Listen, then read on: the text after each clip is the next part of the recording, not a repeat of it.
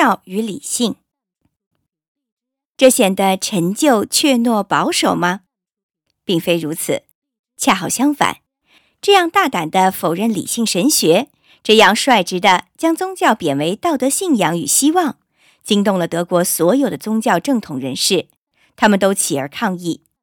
毅然正是这四十个牧师力，比通常与康德的名字联系在一起的那种东西需要更多的勇气。他真是勇气十足，这在六十六岁时发表的批判力批判和在六十九岁时发表的纯粹理性范围内的宗教中一清二楚地表露出来了。在这两本书的前一部里，康德回头讨论了由图案设计出发的论点，那是他在第一部批判著作《纯粹理性批判》中曾斥为不足以证明上帝的存在的。他开始时。把图案设计与美联系在一起，他认为任何美的东西都显示出结构的匀称与统一，好像是精心设计了的。他在论述中注意到，凝视凝视均匀的图案设计始终给人以无私的美感。为自然美自身而欣赏自然美，始终是善的标志。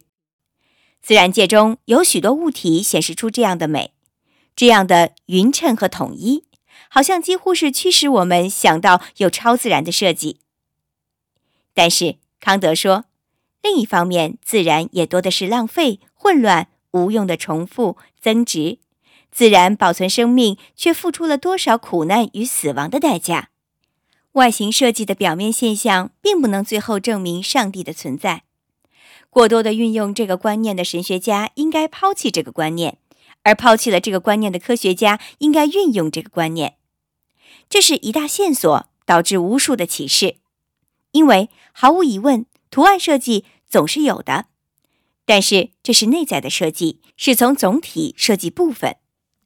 如果科学将以部分面对总体的意义来解释有机体的部分，它将可以和另一个启发性原则——机械的生命观保持美妙的平衡，因为。机械的生命观对发现也很有效果，但是单靠它，甚至连一片草叶子的生长也永远解释不了。那种论宗教的文章，对六十九岁的人来说，真是一篇了不起的作品。它也许是康德所有著作中最为大胆的一部。既然宗教不能以理论理性的逻辑为基础，而必须以道德感的实践理性为基础，可见圣经或启示。必须以它的道德价值来加以判断，本身不能是道德法典的法官。教会和教条只有在有助于种族的道德发展时才具有价值。每当仅仅因为是信条或仪式就窃居高位，超越道德优势而成为检验宗教的标准时，宗教便已经消亡了。真正的教会是人民的集体，虽然散居各地。却因结成信守共同的道德律而团结一致。基督正是为建立这样的社会而生而死，他正是高举这样真正的教会，以区别于法利赛人的教权统治。但是另一种教权主义几乎压倒了这种高尚的构想。基督已使上帝的天国更接近于人间了，但是他被人误解了。在我们之间建立起来的不是上帝的天国，而是牧师的王国。信条和仪式又取代了善良的生活。人不但没有因宗教而紧紧联系在一起，反而分裂成上千个宗派了。各式各样虔诚的胡说八道，反而被谆谆教导成是一种对天庭的礼拜。人们借此可以通过阿谀奉承赢得天国统治者的恩宠。再者，奇迹也不能证明宗教，因为我们从来不太相信他们的佐证。如果指望祷告可以中断对大家的经验都行之有效的自然规律的话，那也是徒劳无益的。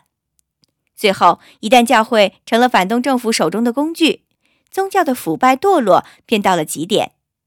当牧师的责任成了用宗教信仰、希望和慈悲安慰和引导受苦受难的人们时，他们就变成神学蒙昧主义和政治压迫的工具了。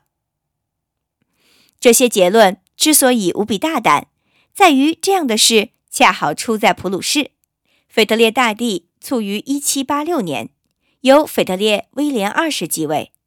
在他看来，前王的自由政策丧失了护国的基准，有点法国启蒙运动的味道。在腓特烈大帝的统治下，曾任教育大臣的伊德利兹被解职了，他的职位给了一个前进派教徒沃尔纳。腓特烈大帝曾描绘他是一个奸诈阴险的牧师。他的时间分别花在炼丹术和玫瑰十字会宗教奥秘上。他登上有权势的职位，是由于自己献身，为新接位的君主强迫恢复正统信仰的政策充当卑贱的工具。一七八八年，沃尔纳发出一道命令，禁止在学校或大学中讲授背离路德新教正统形式的任何东西。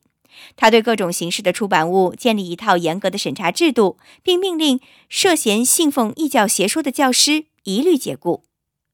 康德起初没有受到惊扰，因为他已垂垂老矣，而且就如一个皇家顾问所说，只有少数人读他的书，况且这些人也读不懂他的意思。但这篇宗教论却是容易懂得的，尽管通篇流露出宗教热诚。但是笔调显得太伏尔泰，过不了新的审查关。柏林月报原本打算发表这篇论文，却奉命删掉了。康德如今已是一个年近古稀的老人，所作所为那么勇气有朝气，令人难以置信。他将论文送给在耶拿的几个朋友，通过他们将论文在那里的大学出版社发表出来。耶拿不屑于普鲁士。属于那时候正关怀着歌德的同样一个思想开明的魏玛公爵的管辖。结果是1794年，康德从普鲁士国王那儿收到一道意味深长的内阁命令，原文如下：我国最高当权者德西，你竟滥用哲学，阴谋破坏圣经和基督教教义中许多极其重要及基本的教义，龙心大为不悦。